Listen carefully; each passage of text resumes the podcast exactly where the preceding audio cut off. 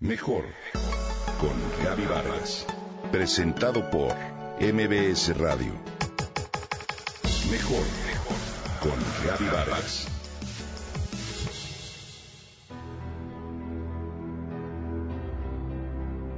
Con solo entrar al departamento o a la casa de una persona, no importa si la conoces o no, obtienes de inmediato una gran cantidad de información a nivel energético. Percibes cierta fuerza que puede ser agradable o desagradable y que comúnmente llamamos vibra. De manera extraña adviertes la personalidad de quienes la habitan, así como su educación, sensibilidad, cultura, edad, gustos y el ambiente de hospitalidad u hostilidad resultado del tipo de la relación que la familia tiene entre sí. De eso me percaté al visitar varios sitios con una corredora de bienes raíces cuando mi esposo y yo buscábamos un lugar para cambiarnos. Esto también sucede con las personas. Quizás al entrar a un lugar te has percatado de que algo no está bien con la persona que se encuentra ahí y después te enteras de que acaba de recibir una mala noticia o bien de discutir con alguien. Por otro lado, ¿has notado que estar cerca de algunas personas hace que te sientas bien, contento y de buen humor? Las nuevas investigaciones del HeartMath Research Center muestran cómo sin saberlo nos afectamos unos a otros.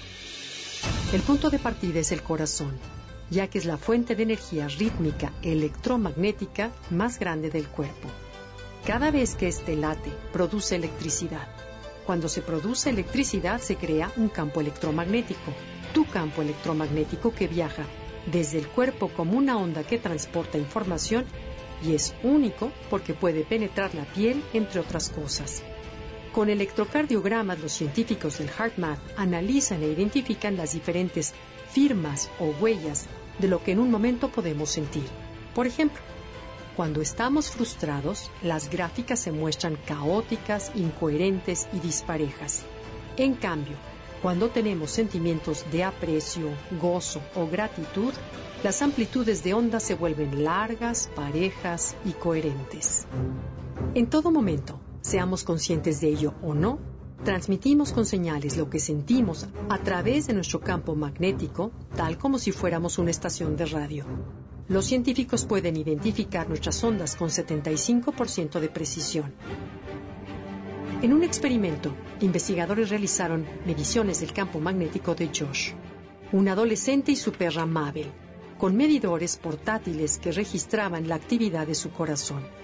Al principio los dos estaban en cuartos separados. Después llevaron a Mabel al laboratorio y le pidieron a Josh, su dueño, que entrara, pero sin hablarle ni tocarla. Solo le indicaron que se sentara y creara un sentimiento de amor hacia su mascota. En ese momento las gráficas de los dos entraron en un estado de coherencia.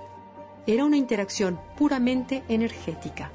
Cuando Josh salió del laboratorio, el ritmo del corazón de ambos se volvió irregular. Si esto sucede entre un joven y su mascota, imagina lo que pasa entre un bebé y su madre. Los científicos también hicieron estas pruebas. Conectaron a ambos y le pidieron a la mamá que sin tocar a su bebé enfocara su atención solo en él. De inmediato las ondas cerebrales de la mamá entraron en sincronía con los latidos del corazón del bebé. Esta es la razón por la cual cuando un grupo de amigos, familiares o colegas están en armonía, las ondas coherentes de los presentes entran en un estado de coherencia que impacta su bienestar, desempeño y salud, lo que se convierte en una manera muy efectiva de apoyarse mutuamente o bien de todo lo contrario. Como ves, no todo está en el otro, somos parte del todo.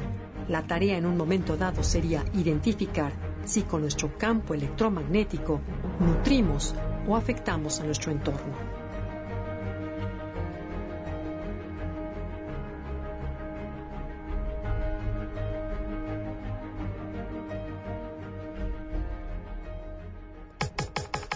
Comenta y comparte a través de Twitter. Gaby-Vargas. Gaby-Vargas. Mejor con Gaby Vargas. Presentado por MBS Radio.